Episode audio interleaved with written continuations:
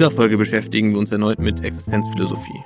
Diesmal versuchen wir aber die grundsätzlichen Ideen dieser im 19. und 20. Jahrhundert besonders einflussreichen Strömungen abzubilden. Dafür ziehen wir Sören Kierkegaard und Karl Jaspers als Beispiele heran.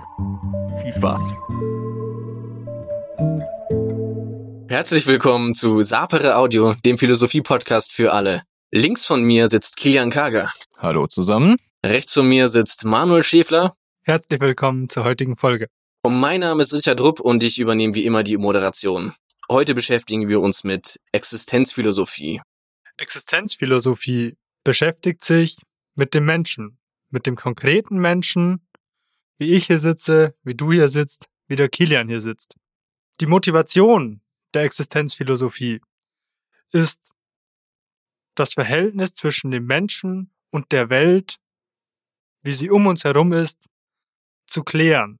Und dazu beschäftigt sich die Philosophie, die Existenzphilosophie mit dem konkreten Menschen, mit der allgemeinen Welt und dem Unterschied zwischen einem einfachen Sein und dem zur Existenz gelangen. Das ist jetzt ein bisschen viel. Ähm, also die Idee scheint so zu sein, wenn ich jetzt das irgendwie richtig verstanden habe, normale Philosophie, in Anführungszeichen normale Philosophie oder die meiste Philosophie versucht irgendwie allgemeingültige große Aussagen zu treffen und dir oder hat oft den Anspruch, irgendwie was über die Welt auszusagen, wie die Welt nämlich genau ist. Und Existenzphilosophie scheint jetzt eher hinzugehen und sagen, jetzt warte mal, erstens bist du qua Mensch irgendwie schon eingeschrieben in die Geschichte, also es ist irgendwie ziemlich komisch, dass du diesen Blick da so weit rausnimmst. Und auf der anderen Seite, wo hab ich denn als der Einzelne in meiner Eigenschaft des Einzelnen sein noch Platz in deinen ganzen verallgemeinernden Begriffen?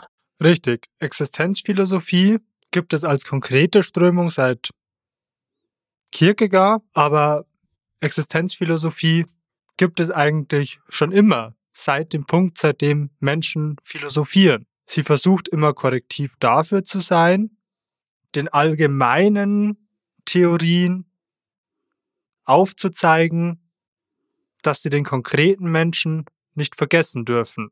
Und Existenzphilosophie hat weiter das Ziel, jeden konkreten Menschen dazu zu bewegen, zum Existieren zu gelangen. Ja gut, Manu, aber ist mal ganz blöd gesagt, wir sind alle sehr, sehr einig, dass wir hier schon irgendwie zu dritt in diesem Raum sitzen und ähm, in Mikrofone reinreden und wohl in irgendeiner Form existieren. Das klingt jetzt irgendwie nach einer recht künstlichen Unterscheidung. Also was ist es, was bedeutet dann Existenz im Rahmen einer solchen Philosophie? Was ist da das Erweiternde?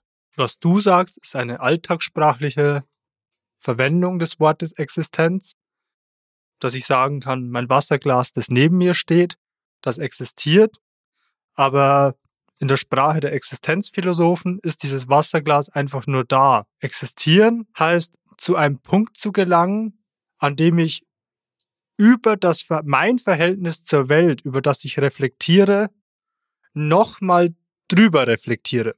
Ja, ich würde auch sagen, dass äh, Existieren auf jeden Fall heißen muss, dass es eine Form von Aktivität ist. Existieren heißt eben nicht einfach nur da zu sein, irgendwo zu stehen oder zu liegen, sondern existieren hat immer dieses aktive Moment von ich denke über mich nach, ich denke über etwas nach, ich handle, ich tue etwas. Existieren ist ein gewisser Modus, in dem man ist. Richtig, wie du sagst. Existieren ist eine Handlung und nicht nur in dem Sinne eine Handlung, dass ich etwas praktisch tue, wie mit dem Hammer einen Nagel in die Wand zu schlagen, sondern das bloße Nachdenken darüber, wie ich mich im Verhältnis zur Welt sehe, ist bereits eine Handlung, die dem Ziel des Existierens dienlich ist und uns dem näher bringen kann. Das, wie ich mich in Bezug auf die Welt sehe, das machen ja viele andere philosophische Strömungen irgendwie auch. Ich würde behaupten, jede Erkenntnistheorie, die sich ernst nimmt, fängt erstmal damit an zu sagen, ja, ich bin erkenntnistheoretisch erstmal auch irgendwie daran gebunden, dass ich ein endlicher Mensch bin und ähm, kann halt dann eventuell nicht eine Wahrheit erkennen, wie sie ein nichtmenschliches Wesen erkennen kann. So, wo ist da jetzt das Besondere daran? Also was, was gibt mir dieser Existenzbegriff noch mehr? Ja, das Besondere ist, dass wir eben nicht von einem Punkt ausgehen, von einem Standpunkt ausgehen, der über meiner eigenen Existenz liegt, über mir selbst liegt, sondern dass wir sagen, wir müssen immer ganz konkret im Blick behalten, dass ich jemand bin, der über die Welt nachdenkt. Und als dieser jemand bin ich immer in der konkreten Situation, habe konkrete Erfü äh, Gefühle, Erfahrungen, Empfindungen und die müssen auch berücksichtigt werden in einer philosophischen Theorie darüber, was es heißt, Mensch zu sein in einer Welt. Richtig. Existenzphilosophie muss, wenn sie den restlichen Diskurs in der Philosophie korrigieren möchte, allgemeine Aussagen über den Menschen, wie er in der Welt ist, treffen können. Aber darüber hinaus ist es notwendig, dass sie ihr Anliegen, nämlich eine Theorie für mich zu sein, nicht aus dem Blick verliert. Ja, das klingt natürlich jetzt äußerst anspruchsvoll, wenn nicht sogar widersprüchlich, dass wir sagen, wir wollen sehr wohl allgemeine Aussagen über Menschen treffen, aber meinen, wollen immer auch den ganz speziellen Menschen mit meinen. Aber das scheint mir eine ziemliche Herausforderung zu sein, der man wahrscheinlich nur mit bestimmten Kniffen beikommen kann. Einer dieser Kniffe könnte zum Beispiel so aussehen, dass ich eine Erfahrung von der Welt habe und dass ich in mich hineinschaue, aber immer sagen kann, jeder andere Mensch hat auch eine Erfahrung von der Welt und kann auch in sich hineinschauen. Dann haben wir eine allgemeingültige Aussage über den Menschen in der Welt getroffen und behandeln trotzdem die konkreten Erfahrungen, die konkreten Bedürfnisse eines jeden Individuums. Aber nehme ich schon eine existenzielle Haltung ein, wenn ich nur in mich reinschaue, wenn ich nur Introspektion betreibe? Wie wir zu dieser existenziellen Erfahrung, zum, zum Existieren gelangen können, das können wir uns auf verschiedenen Wegen anschauen. Da haben auch verschiedene Existenzphilosophen verschiedene Ansätze dazu, aber prinzipiell reicht es nicht nur in mich hineinzuschauen und nur meine Erfahrungen von der Welt zu interpretieren, sondern es bedarf noch etwas mehr, etwas darüber hinaus. Also praktisch irgendwie ein, ein drittes, wenn man jetzt sagt, okay, wir haben, wir haben einmal ich, wir haben einmal und die, mich und die Welt, dann brauchen wir jetzt noch irgendeine Komponente, die uns irgendwie zu diesem Existieren irgendwie hinführt. Und die kann dann verschieden aussehen. Habe ich das richtig zusammengefasst? Genau. Eine dieser dritten Komponenten wäre bei Kierkegaard Gott. Wie er da hinkommt, schauen wir uns gleich an. Bei Jaspers wäre es die Transzendenz, zu dem wir dann als Übernächstes kommen. Ich habe da noch eine kurze Frage, nämlich, warum ist es denn so erstrebenswert? Also, warum kommen diese Philosophen und diese Idee da so ellenlange Bücher drüber zu schreiben, warum das wichtige Aspekt des, Men des Menschseins ist, zu existieren. Weil irgendwie sehe ich da das noch nicht ganz so. Kilian, was meinst du dazu? Naja, man kann natürlich sagen, ich kann einfach mein Leben so dahin leben und einfach tun, was man so macht im Leben. Ich kann mich schon irgendwie beschäftigen und muss mir eigentlich diese existenziellen Fragen nicht stellen. Ich muss nicht anfangen zu existieren. Es ist vielleicht auch viel bequemer, das nicht zu tun. Aber trotzdem werden wir als Mensch uns immer irgendwie in der Situation wiederfinden, der ein oder anderen, dass uns etwas widerfährt, was uns genau in so eine Situation bringt. In so eine Situation, in der wir uns existenzielle Fragen stellen müssen. Ich glaube nicht, dass das der Punkt ist. Ich glaube, der Punkt, warum wir ein drittes brauchen, liegt darin, dass wir uns nicht ausgesucht haben, in der Welt zu sein, sondern wir wurden irgendwie in die Welt hineingeworfen. Und deswegen braucht es ein drittes, über das wir uns dann definieren können. Das klingt ein bisschen so, als wäre die Aufgabe der Existenzphilosophie, ah, du bist qua Mensch in irgendeiner Form in diese Welt reingeworfen worden. Diese Welt besteht leider auch nicht nur aus rein glücklichen Erlebnissen, weil Kilian hat das mit den existenziellen Fragen schon anklingen lassen. Umgangssprachlich gesagt, wenn wir uns existenzielle Fragen stellen, dann sind es ja besonders schwere Fragen, wie bezüglich Tod, wie führe ich mein Leben, sonst was. Und Existenzphilosophie will jetzt uns irgendwie Verhaltensweisen dazu zeigen oder Möglichkeiten, damit umzugehen, mit diesem in die Welt hineingeworfen zu sein. Und da gibt es dann verschiedene Aufgaben. Ist es das, was ein Existenzphilosoph im Prinzip sich vornimmt? Da gibt es verschiedene Methoden. Die Aufgaben der Existenzphilosophie haben wir gerade dargestellt, in dem Sinne, dass es das Verhältnis vom Einzelnen zum Allgemeinen definiert. Das versucht jeder Existenzphilosoph. Jede Existenzphilosophin versucht das. Und wie genau das jetzt methodisch abläuft, dazu gibt es eben verschiedene Konzeptionen. Da könnten wir uns jetzt mit Kierkegaard beschäftigen. Ja, ich würde auch sagen, dass äh, eben in dieser Methode auch nochmal ein ganz entscheidender Punkt liegt. Wann habe ich es mit Existenzphilosophie zu tun? Nämlich, wenn es irgendeine bestimmte Art und Weise gibt, wie ich mich als Mensch meiner eigenen Existenz versichern kann, vergewissern kann. Wie ich feststellen kann, ja, ich bin ein Mensch und ich existiere. Und Kierkegaard hat da eine dieser Möglichkeiten zur Hand, indem er von den Ausnahmen spricht. Übrigens, für Kierkegaard ist es auch überhaupt kein Problem, dass es paradox ist, äh, vom einzelnen Menschen zu sprechen und irgendwie allgemeine Aussagen dazu zu treffen. Kierkegaards Philosophie scheint irgendwie davon auch zu leben, dass sie Paradoxien enthält, weil es in seinen Augen einfach das Leben ausmacht, dass es paradox ist. Und die Ausnahmen, wie Kierkegaard sie zeigt, sind zum Beispiel die Erfahrung von Schuld, die Erfahrung von, vom Zufall und die Erfahrung des Todes. Das sind drei wesentliche Ausnahmesituationen, die aus den übrigen Erfahrungen in der Alltagswelt herausbrechen. Und die Erfahrung des Todes ist für Kierkegaard relevant, weil ja, sie ja irgendwie existenzbeendend ist. Plus wir auch schon ja irgendwie gut auch schon jetzt Angst vor dem Tod haben, ne? Oder zumindest ist das eine Möglichkeit. Ja, ich glaube, da kommen wir nämlich genau zu so einem Punkt, warum das der Tod mich wirklich in diese Position bringt, dass ich darüber nachdenke in einer Weise, die mich dazu bringt, existenziell zu werden, weil ich mich ja zu dem Tod verhalte. Ich meine, der Tod als solcher, der wird mir auf jeden Fall widerfahren, der wird auch jedem anderen Menschen widerfahren. Aber in dem Moment, wo ich über meinen Tod nachdenke, werde ich Angst vor diesem Moment des Todes haben. Und in dieser Angst, die auch die allermeisten Menschen haben vor dem Tod, bin ich aber trotzdem irgendwie sehr, sehr individuell und sehr allein. Da bin ich komplett unvertretbar durch andere Menschen. Da hilft es mir auch nichts, wenn Leute mir sagen, wie ich darüber nachdenken soll, sondern da werde ich ganz individuell drüber nachdenken müssen, ganz subjektiv. Und da hätte man genau so einen Punkt, der dieses, diesen Allgemeinheitsanspruch von Existenzphilosophie, den sie doch irgendwie notwendigerweise haben muss, einfängt und trotzdem in voller Form berücksichtigt, dass es um individuelle Situationen gibt, in die bestimmte Menschen sind und in denen sie gewisse Empfindungen haben. Also um es ganz pathetisch auszudrücken, wir alle sterben und wir alle sterben für uns allein. Ja, und in diesem Alleinsein liegt eben die Möglichkeit, mich als konkreten Menschen dazu erfassen. Es ist die, die Introspektion nicht, die Achtsamkeit dafür, dass ich alleine bin. Das ist ein Moment der Tod, in dem ich zwangsläufig ganz bei mir bin. Und mit der Schuld verhält es sich bei Kierkegaard dann so, dass meine Handlungen, die ich ausführe, immer mit einer gewissen Verantwortung einhergehen.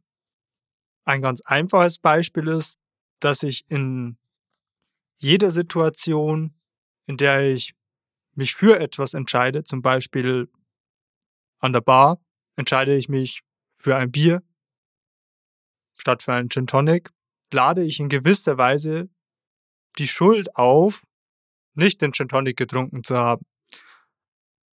Das Beispiel ist allerdings so banal, dass man es nicht hundertprozentig auf die Konzeption der Schuld anwenden kann, weil ich nicht jeden Gin Tonic, den ich nicht getrunken habe, statt eines Bieres mein Leben lang mit mir herumtragen werde. Aber im Großen und Ganzen beschreibt es dieses Konzept der Schuld bei Kierkegaard schon. Na, da hätte ich schon noch ein paar Nachfragen an das Konzept der Schuld bei Kierkegaard. Weil wenn wir von Schuld sprechen, dann gehen wir davon aus, dass wir uns jemand anderem gegenüber einer Sache schuldig gemacht haben.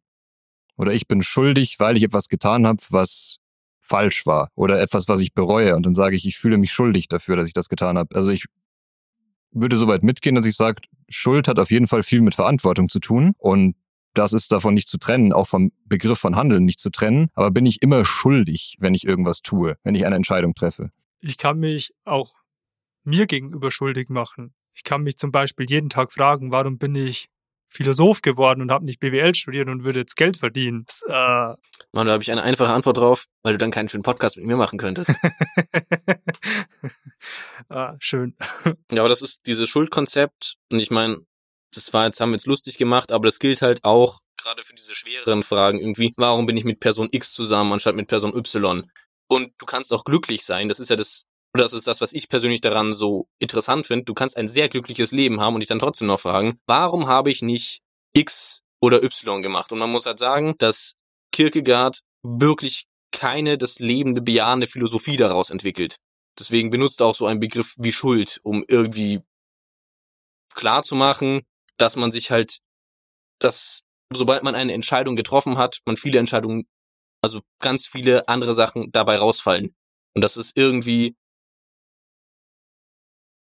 Scheint mir, scheint mir zwei Gründe zu haben bei Kierkegaard. Zum einen, ähm, um sich, um sich vom Begriffen seiner Zeitgenossen abzugrenzen, die er, die er ja eben kritisieren möchte mit der Existenzphilosophie. Und zum anderen ist Kierkegaard ja ein durchweg christlich geprägter Philosoph und bedient sich deshalb christlicher Sprache, in der Schuld dann nicht so negativ konnotiert ist, wie es in unserem heutigen Sprachgebrauch zu vermuten ist. Ja, ich denke auch, dass es viel mit seinem christlichen Background zu tun hat, weil wenn wir heute über Schuld sprechen, dann sprechen wir ja meistens entweder in einem rechtlichen Sinne über Schuld oder eben aus diesem christlich-katholisch geprägten Hintergrund, der immer sehr viel um Schuld kreist. Zumindest vor dem Zweiten Vatikanum. Aber passt ja, weil Kierkegaard vor dem Zweiten Vatikanum gelebt hatte. Ähm, wir können uns jetzt ja eine Existenzphilosophie anschauen, die. Aber davor müssen wir leider noch den Kierkegaard zu Ende bringen, nämlich die Trias der Depression, der Zufall fehlt noch. Was ist jetzt das Schlimme an dem Zufall? Danke, Richie. Ich würde nicht sagen, dass am Zufall was Schlimmes ist bei Kierkegaard, sondern der Zufall vergegenwärtigt uns, dass wir in der Realität verankert sind. Der Zufall macht uns bewusst, dass wir ein Verhältnis zur Welt haben. Dinge, die uns ganz zufällig passieren, zeigen uns, weil ich bin ja nicht allein in dieser Welt, sondern um mich herum passiert ja wirklich was. Wenn ich stolpere und vor ein Auto falle und fast überfahren werde, dann ist es eine ganze Verkettung von Zufällen. Ja, oder auch jetzt mal, um das ein bisschen anders zu drehen, weil dann klingt es wieder so, als gäbe es keine intentionalen Handlungen, also keine Absicht in der Welt mehr und alles ist völliger Zufall und eigentlich taumeln wir nur komplett verlassen durch die Welt. Um da jetzt ein positives Beispiel dafür zu finden, wäre jetzt zum Beispiel zu sagen, jeder von uns hat sich bewusst dafür entschieden, Philosophie zu studieren. Aber es ist natürlich irgendwo zufällig, dass wir drei uns kennengelernt haben, angefreundet haben und jetzt diesen Podcast zusammen machen. Das ist ein sehr gutes Schlusswort zu Kierkegaard. Und es zeigt halt aber vor allem auch dieses, ähm, es gibt eine Welt außerhalb von mir und ich kann halt eben nicht alles durchdenken. Da möchte der Kilian vielleicht oder mit Denken abschließen oder mit meinen Handlungen abschließen. Da möchte der Kilian aber vielleicht noch was dazu sagen. Ja, es sagt natürlich schon auch in gewisser Weise was darüber, wie wir über die Welt denken, wenn wir sagen, Zufall ist irgendwie eine Kategorie, die uns vor besondere Herausforderungen stellt, irgendwie eine Ausnahmekategorie. Weil damit ja noch nicht gesagt sein muss, dass in der Welt absolut alles zufällig ist, wovon man auch nicht ausgehen würde, aber er jetzt auch nicht irgendwie so ein großes Schicksalskonzept hat, dass er sagt, alles, was irgendwo passiert in der Welt, hat eine feste Bedeutung für mich oder für andere. In so einer Welt wird es gar keine Freiheit geben. In einer Welt, die aber nur zufällig ist, in der alles nur aus Zufall passiert, gibt es genauso wenig Freiheit. Deswegen denke ich, darf man Zufall hier bei Kierkegaard nicht so verstehen, dass absolut alles zufällig passiert. Das habe ich auch nicht getan. Also wenn es so rüberkam, dann tut's mir leid. Ja gut, aber dann schreibt mir nämlich und machen wir den Kierkegaard ganz zu Ende, nämlich wie löst denn der Kierkegaard das auf? Und man muss halt schon sagen, für Kierkegaard ist halt schon sehr klar, dass dieses Leben hier nicht so viel Spaß macht unterm Strich. Und wie löst er das jetzt? Wenn wir vorhin nochmal dran erinnern, was wir uns gesagt haben, da kommt in der Existenzphilosophie dann immer irgendwie ein drittes dazu. Und was ist denn das dritte dann bei Kierkegaard? Diese Paradoxien vom Zufall, vom sich seiner eigenen Sterblichkeit bewusst werden, Schuld auf sich zu laden, die löst Kierkegaard dann eben so auf, dass ich, wenn ich mein Verhältnis zur Welt geklärt habe, weiß, wie es in mir drin aussieht, dann kann ich nach Kierkegaard darauf vertrauen, dass es etwas gibt, bei dem ich, wenn ich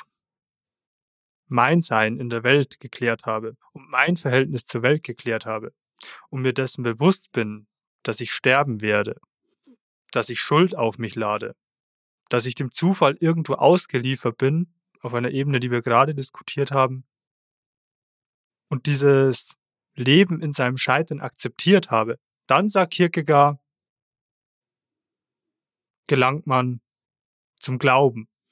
Und dieses Paradoxon auszuhalten, ist dann der wahre Glaube. Und was ist genau das Paradoxe, was du jetzt angesprochen hast? Es ist immer dieser, dieser Zweifel, den ich an meinem eigenen Leben hege, die Schuld, die ich auf mich lade und der gütige Gott, der, der allwissende Gott, der mich dann letztlich annimmt. Da würde ich halt sagen, es gibt einen Grund, warum mit Kierkegaard, also warum danach niemand mehr Kierkegaard gemacht hat.